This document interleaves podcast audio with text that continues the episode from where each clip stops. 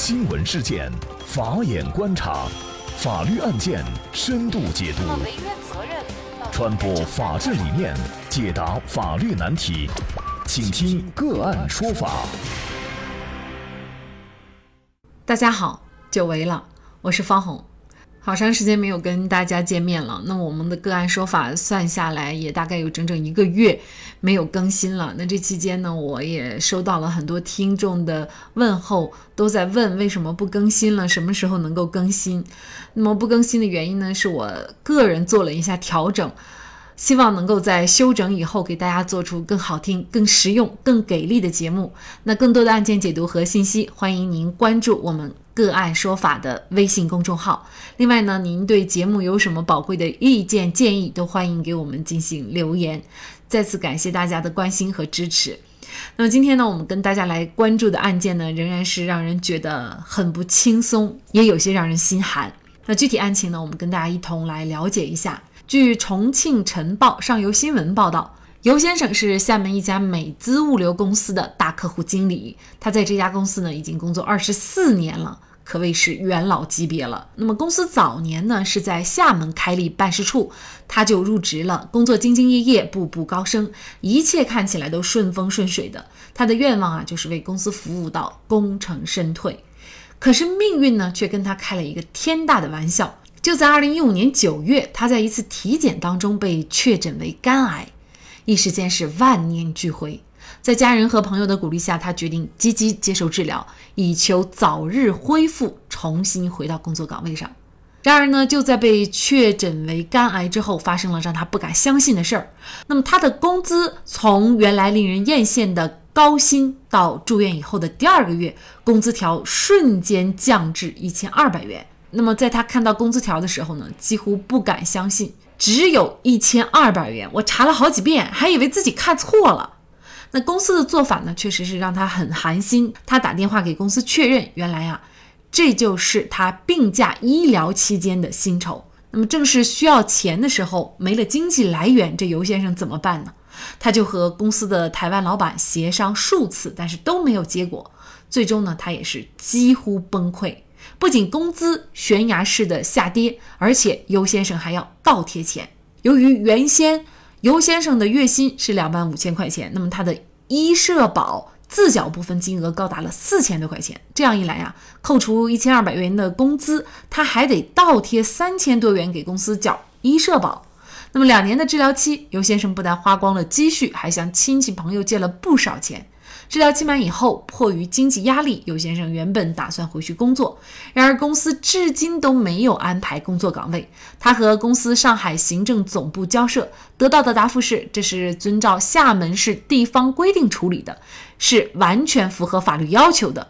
对于自己的遭遇，尤先生仰天长叹：“我为公司奉献了二十四年，到头来却是这样的结局，都不敢想接下来要怎么办。这是把我逼入绝境啊！”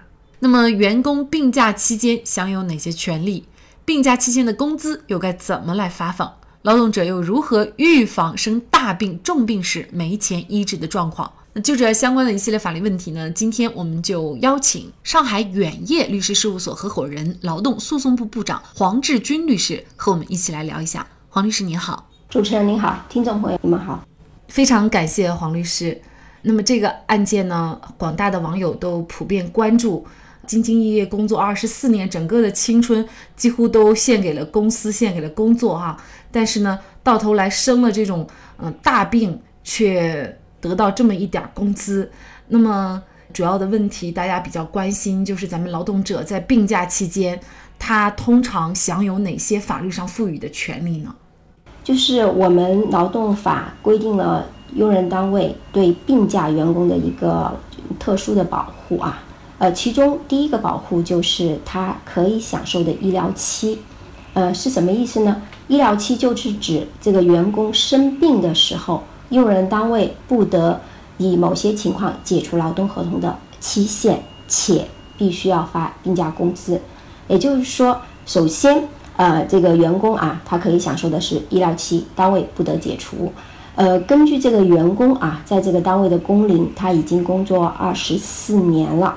那么呢，在上海这边啊，因为这个案例讲的是厦门的，在我们中国，它不同的地方关于病假和病假工资呢，它有一些地方性的规定。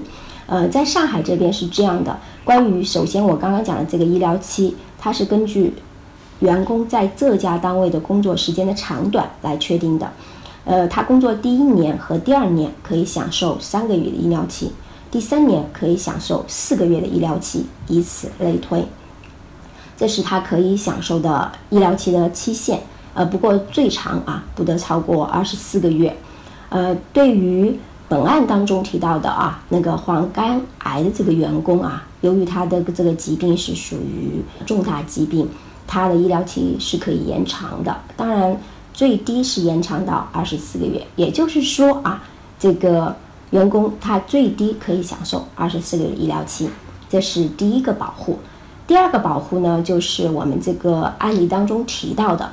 就是他的工资瞬间降低，法律规定的医疗期的工资，法律是这样规定的：这个员工啊，在这家单位的工作时间，在上海，他是根据他在这个单位的工作时间来享受病假工资的。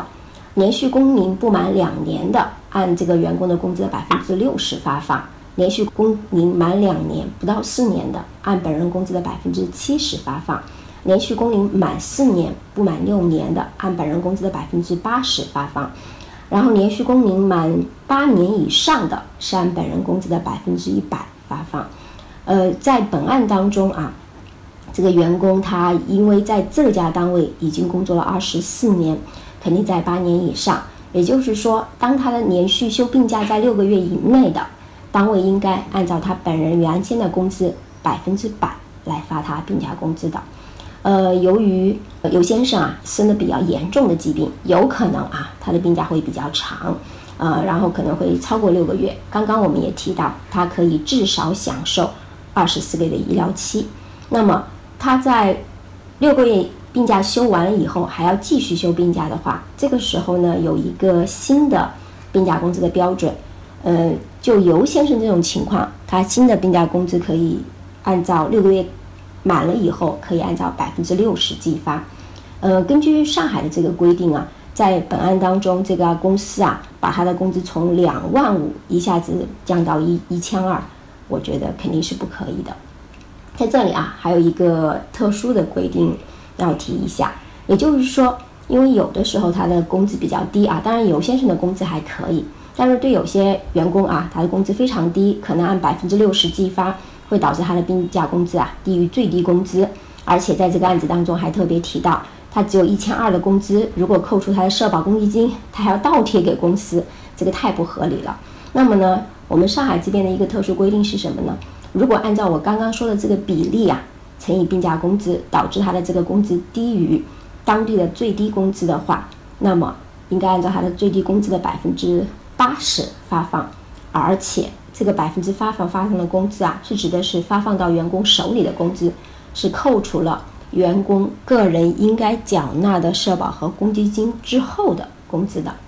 嗯，那么也就是说呢，其实作为尤先生，他完全是可以通过法律的途径来维权的。尽管可能对于厦门当地的这个地方性的相关的法规呢，我们不太了解，但是出入不会特别大哈。那么我们再来了解一下，也就是说现在呢，尤先生他经过两年的治疗呢，经济上呢确实压力特别大，那么他想回去工作，这种情况在法律上他有权利去恢复自己之前的工作吗？这里啊还有一个细节。就是说，他两年后能不能去继续工作？呃，这里有一个小的一个时间点啊，因为我刚刚提到刘先生他可以享受医疗期是不低于二十四个月的医疗期。呃，那么呢，如果说他这个医疗期呃享受了以后，他想回去工作，根据法律的规定，他是有权利回去工作的。嗯，那现在呢？明显我们看到这家公司呢，就是他工作的公司还没有给他一个答复啊。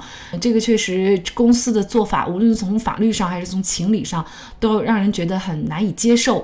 在实际生活当中呢，其实我们像尤先生这种案例也并不是说很罕见啊。嗯，一旦就是劳动者得了这种癌症或者是其他这样的重病，他要休息。可能两年都是少的，有可能更长的时间。具体法律赋予他多久的这个病假期，是不是也有比较详细的规定？除了对于工资的规定以外，呃，关于医疗期啊，上海的规定它就是根据他的工龄，但是最长不能超过二十四个月。